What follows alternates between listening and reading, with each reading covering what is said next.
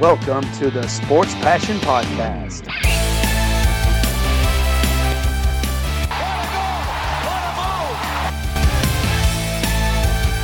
Oh, blocked by James!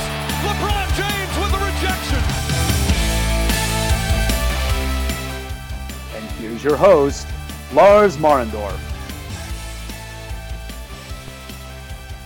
Hello and welcome to the Sports Passion Podcast. This is going to be the next All English episode as I will talk with Mike Vogel from the Washington Capitals NHL coverage about the latest trade that happened. Actually, the only trade I missed on Monday in my big German update about the trade deadline that happened about 45 minutes after the trade deadline was closed. So it officially became known that the Washington Capitals traded away two of their players to the Detroit Red Wings. It was actually a trade of Richard Panik and Jakub Vrana for Anthony Mantha, first round pick, second round pick involved there as well. Uh, Mike will go into details about what the reasons were about what this could mean for the Capitals. So, so right now, just my short take on this one.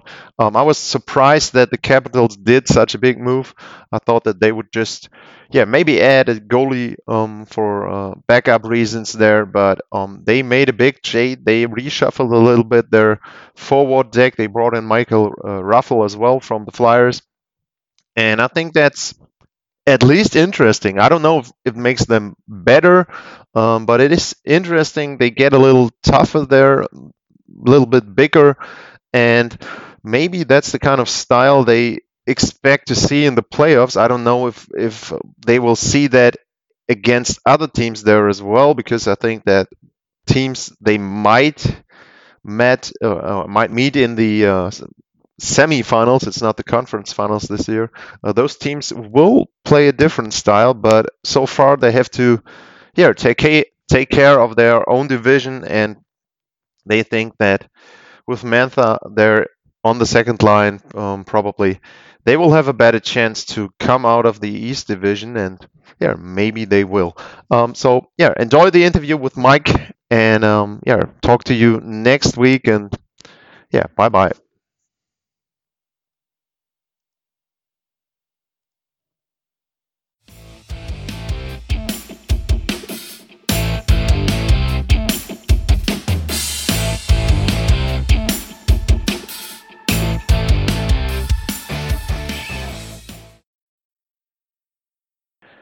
Was finished, and that was probably the biggest trade of the day. So I had to reach out to someone to cover that trade. And who's better to talk to than a guy who covers the Washington Capitals on a daily basis? So I'm happy to have on the line Mike Vogel from Washington. Mike, thanks for coming onto the show.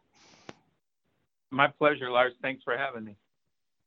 Okay, Mike. So before we go into the trade, um, one thing I did during the last month was when I talked to someone from North America, I tried to get a picture of how they are covering the teams right now. Obviously, strange times, different times.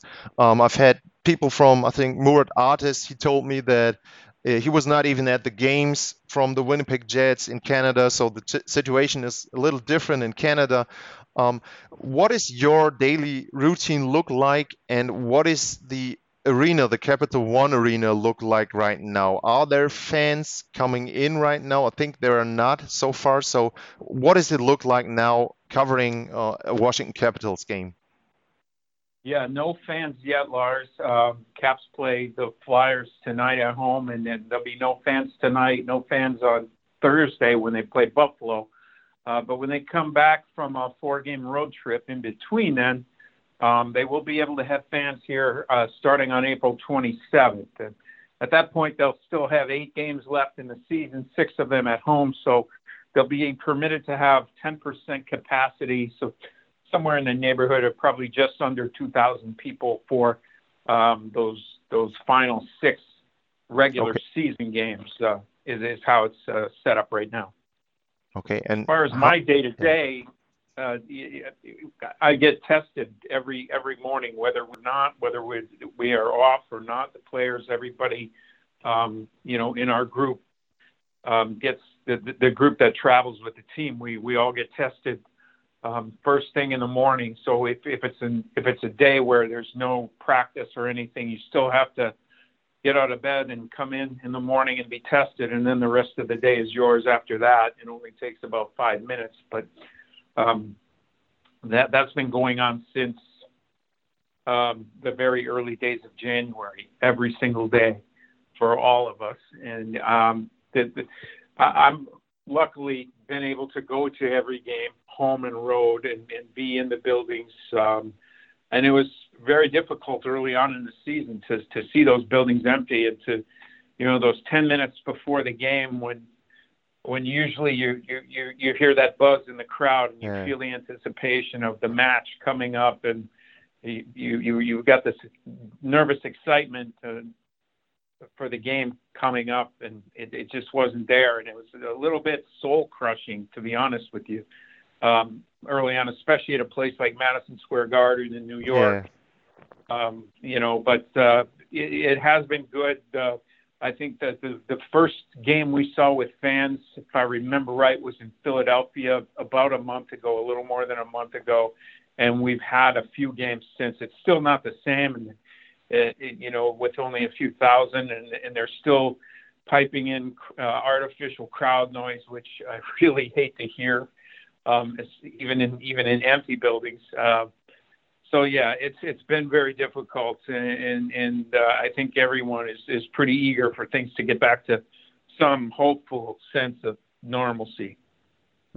Yeah, and you can you can feel the difference on TV now when there are a couple of games, like you mentioned, where there are um, partial crowds in the arenas. You can feel the difference between those uh, artificial noises and uh, an actual crowd reacting to a game because it's always the, the flow of the game. Uh, the crowd feels it uh, way better than they could do that on an artificial base there. Uh, you mentioned there's sure. a game. You mentioned there's a game tonight for the Capitals against the Flyers. So um, there will be new players probably in the lineup for the Washington Capitals. So let's start with the biggest trade they did, and they kind of surprised me there. Um, they sent out Richard Panik and Jakub Vrana and a 2021 first round pick and a second round pick next year to the Detroit Red Wings for Anthony Mantha. Um, I was surprised because I thought that if the Capitals would do a trade, it would be regarding forwards or defense, it would be just a minor trade. The only thing I saw for them and the only thing I really heard about them was maybe they get someone for their goalie depth there um, to yeah kind of fill the role that was meant to be um, Henrik Lundqvist. But I was surprised by that big trade. Um, what are your thoughts on this one? Why did the Caps made such a big move with a couple players involved with a first round draft pick. Obviously, a big price for just one player, if you want to say it that way. Why did, the Caps made that trade? Yeah, there's a lot to it, Lars. Um, I think you know, looking at the, I, I think they they like Jakub Vrana. They like the way he was playing and the way he was developing. Um, I know he had struggled some this year. He only had one goal in his last 15 games, and he had been scratched a couple of times. Um, they were trying to get him going. Uh, there was there was some issues, I guess, with um, Peter Laviolette thinking that he he could play a, a little harder on the puck and, and be a little more forceful in his game. Um, but you know, as I said, I think they they really liked the player and everything. But one of the concerns they had was that as a restricted free agent with arbitration rights, and a guy who, you know, Jakub had 24 goals two seasons ago and 25 last year, and was on pace for, you know, if it was an 82 game season this year, he would probably have 20, somewhere between 20 and 30 once again. And, you know, typically when, when a player like that goes to arbitration, um, you kind of lose control over what his contract could be. It's, it's being decided by a, you know, a third party who, who may not have the team's best interests uh, at hand. And, you know, I think they could see that there was a chance that Jakub would his his salary would go up somewhere in the neighborhood of what Anthony Mantha's is, you know, somewhere in the between five and a half, six million dollars a year. Um, and so I think they were worried about that, knowing that they've got to sign Alex Ovechkin and they've got to sign uh, Ilya Samsonov this offseason. So in getting Mantha, that gives them some cost certainty. They they know that he's signed for three more years. They know what his number is, and he's only a year older than Jakub Vrana. He plays a. I think both guys are capable of scoring 30 goals in the National yeah. Hockey League, but I just think they're both very different players. Jakub is more of a rush player, more of a a speed player, a breakaway player. Um, Anthony Mantha is more of a, a below the dots kind of guy, a guy who's a, plays more of a power game. Uh, but but you know still can shoot the puck and still skates very well for for a big man. And I think the the cost of of um, and the other part of the equation for the Caps too, in in trying to clear some cap space for to sign Ovechkin and to sign Samsonov, um, was to get Richard Panik's contract off the books. And you know, Richard had signed a four-year deal, and this was the second year of that deal, so he's got two years left at a total of five and a half million dollars. And he he had played okay in Washington, but he that his play wasn't it wasn't up to to the, the contract. And and recently he had not been playing and was actually on the the taxi squad. So I think they were they saw a, a way of taking a guy who they weren't using and who was you know, kind of a problem in terms of the contract, and they found a way to convert him and, and a, a good asset like like Jakub Vrana into a, a player that they saw as fitting a little bit better into their system. And I think the cost of doing that was was the draft pick. Um, you know, we, we've seen some of these trades happen recently where teams are paying are using draft picks to get yeah. salary off their books. Uh, it's similar to what uh, Toronto did with Patrick Marleau uh, a year or two ago, where they, they traded a first round pick to Carolina to to get him off of uh, their their payroll. So, um, you know, with the flat cap around the league because of the pandemic and such, the, the salary cap has stayed flat at eighty one and a half million dollars for a couple of years now, and it makes it difficult for uh, for teams to be able to to re-sign uh, their their players and, and such. So I, I do think that that they they view Mantha as a guy whose whose game is is maybe a little more conducive to the type of hockey they're going to be playing in the playoffs this year against whether it's Pittsburgh or the uh, New York Islanders or the Boston Bruins. Um, I, I think they view uh, Mantha as a guy who would be more effective playing against those teams uh, than perhaps Jakub would be. And you know, with with Alex uh, Ovechkin, Zdeno Chara, Nicklas Backstrom, you know, some really good future Hall of Fame players um, who are in their 30s or in Zdeno's case in his 40s. They they don't have a lot of time to waste, and I think they they made it clear that they're they're looking to try to win another Stanley Cup this year. Yeah, for sure, for sure, and he probably will fit into the second line smoothly there, uh, right next to Backstrom and Oshie, I guess. Yep, tonight that's that's how it's going to go. They're going to have uh, the the first line would be Ovechkin with Kuznetsov and Tom Wilson, and then the second line is, uh, as you said, Mantha with uh, Backstrom and Oshie. And I mean, when you look at it, Lars, you you got three very big bodies in the top six there in Wilson, Mantha, and Ovechkin. And yeah. I guess if you wanted to, you could scatter those guys across three lines too. You could have one of them on each of the top three lines and and present some some big problems for for the opposing team's defense. Uh, so I think it gives Peter Laviolette some options too as far as how he wants to uh, deploy those guys. But it, it also looks like Mantha's going to be getting some uh, some power play time here as well. Um, so yeah, I think it's uh, it's created some excitement. Certainly, there, there's a lot of Caps fans too who are upset with the trade. I think uh, Jakub Vrana was a well liked and well loved player here in Washington, but you know this time of year when there's uh, 14 games left and the, playoffs are almost upon us, uh, there's a lot of excitement, and I think people are are kind of excited to see how this plays out uh, starting tonight with uh, with Mantha's first game as a Capital. And you mentioned Richard Panik is also out of uh, Washington. They did another trade. They brought in uh, Michael Raffl from the Flyers. They are playing them tonight. Um, so was that also something where they can say, okay, it's not a one-on-one replacement, obviously, but it's still another body that they can throw in there to do some combinations in the third or fourth line.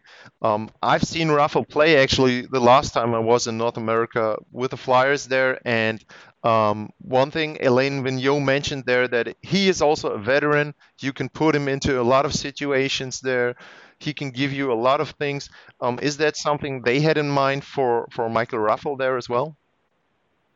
Yeah, I think so, Lars. I think they the, the, reason, the reason they like Raffl is uh, again to to like you said replace uh, Richard Panik uh, as far as a depth forward, a guy who can play in the bottom six.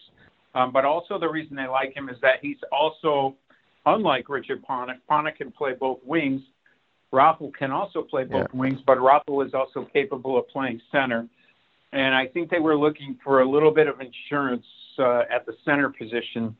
Uh, earlier this season, they were without Lars Eller for a little bit, and they were without Evgeny Kuznetsov for a little bit. And there was a time when they were without both of those players for a little bit, and it kind of exposed, uh, you know, a lack of depth at that position. So I think that was one thing that they were looking to shore up. I think most people expected them to add some uh, some type of bottom six uh, depth center, and um, I don't think too many people will had Michael Raffl on their, um, you know, saw him as as a candidate for that. But uh, I, I agree. With you. you know, I've seen him play a lot over the years. He's played over 500 games in the league, all of them with uh, Philadelphia, and he's, for me, he's a very hard player to play against. He's um, very diligent, very detailed.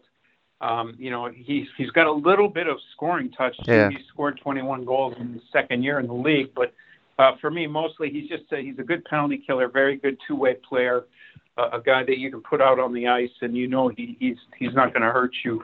Um, just a, a very solid, uh, workman-like uh, player who who um, I think it, it should should fit here well as far as um, you know being able to play uh, at any any of those bottom six positions if if the need should arise.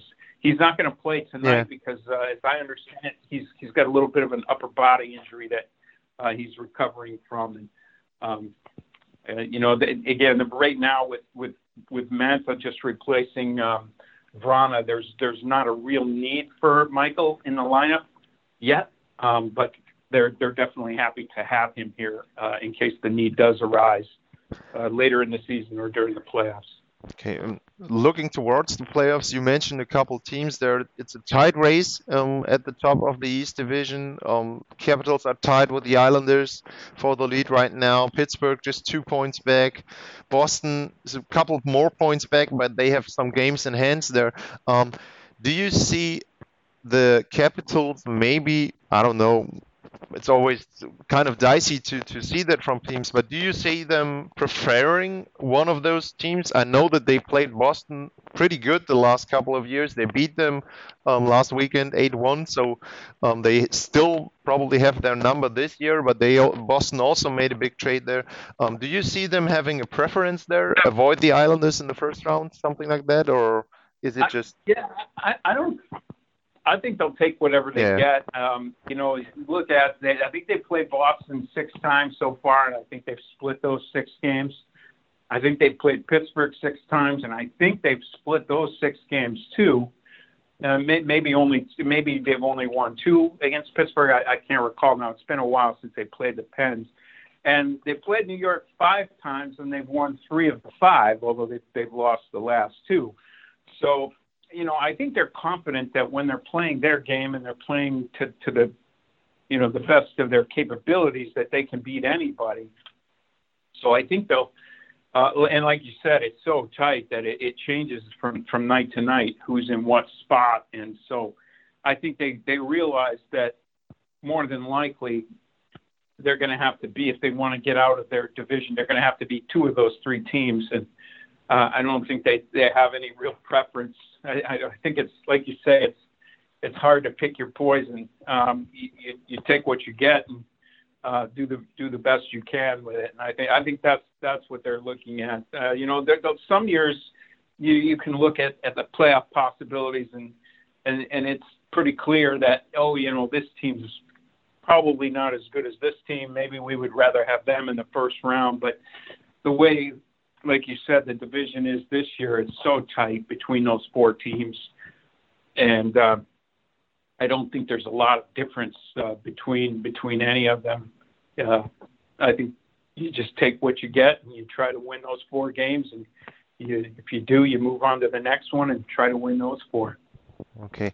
Um, Mike, final question. I had a little rant on my last show because um, I saw the cap roll and from the Tampa Bay Lightning, and I know that they are working within the rules. But have you heard anything from the Caps or maybe from other teams that it is kind of, for me, it's pretty obvious that they are holding out their best player until the playoffs. And uh, what I don't like is you can do that without having a cap hit. I'm I know that there's long-term injury reserve and all that stuff, but I think that if you want to play or use a player in the playoffs, some of his salary has to count towards the salary cap. I don't want the full percent. Make, it 10, make it 20, whatever. But um, have you heard something about that from from uh, the Capitals or from any other teams? No, I haven't. But I, I know what you're saying. There's there's been um, you know, we've seen that a couple of times over the years where, you know, I'm thinking most recently, I think it was 2015 when Chicago, if I remember right, Patrick Kane was uh, was injured with a couple of months to go, and he was put on injured reserve, and they had a bunch of cap space that that they gained from that, and they went out and made a trade for Antoine Vermette. Yeah. And um, you know, and Vermette was one of the most sought after and coveted players at that deadline, and they were able to bring him in and get through the rest of the season with him. And then, you know, as soon as the playoffs started, boom, Patrick Kane is back in your lineup, and you have Antoine Vermette.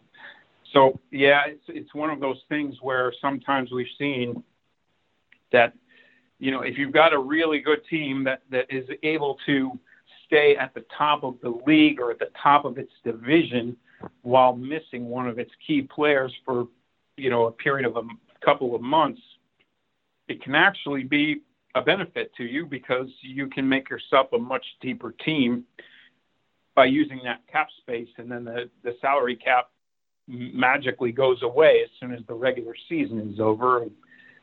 Yeah, I, I you know I'm I'm not sure, like you say, I, I I'm not sure that it's necessarily a fair thing, but it is the way uh, the rules are, and I think the only way it's going to change is if um, you know some general managers from various teams decide that they don't like that rule anymore, and they bring it up at the uh, yeah. at the rule rules committee meetings over the off season, and um, you know that could happen at some point. I, I think that that's very possible that that could happen. A lot of times, these little loopholes and um, things that allow teams to circumvent the rules um, get closed up after a period of time when you know guys are just uh, general managers are you know have seen it happen one or two or three times and said okay that's enough let's let's fix this and make sure it doesn't happen again so yeah I would not be against uh, uh, something like that for sure. Okay. It is Mike Vogel at VogsCaps on Twitter, WashingtonCaps.com, DumpandChase.com you mentioned to me you're ve- very busy this week. Is there anything um, we can give a shout out to? Anything people can look forward to that you're going to do this week? Something special um, on your website, or I don't know if, if you are on another podcast as well.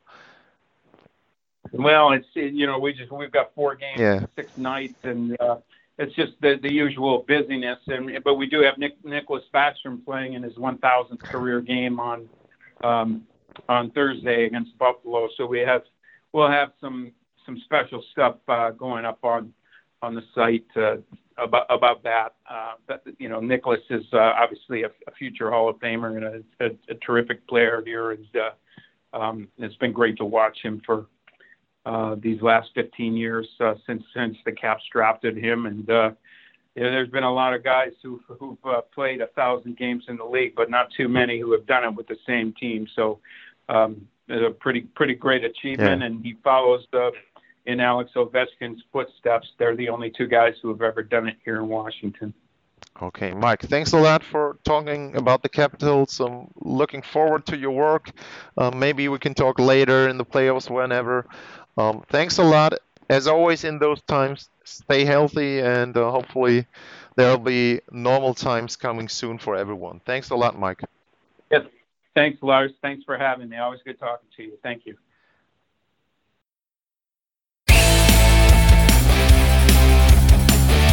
Talk to you soon.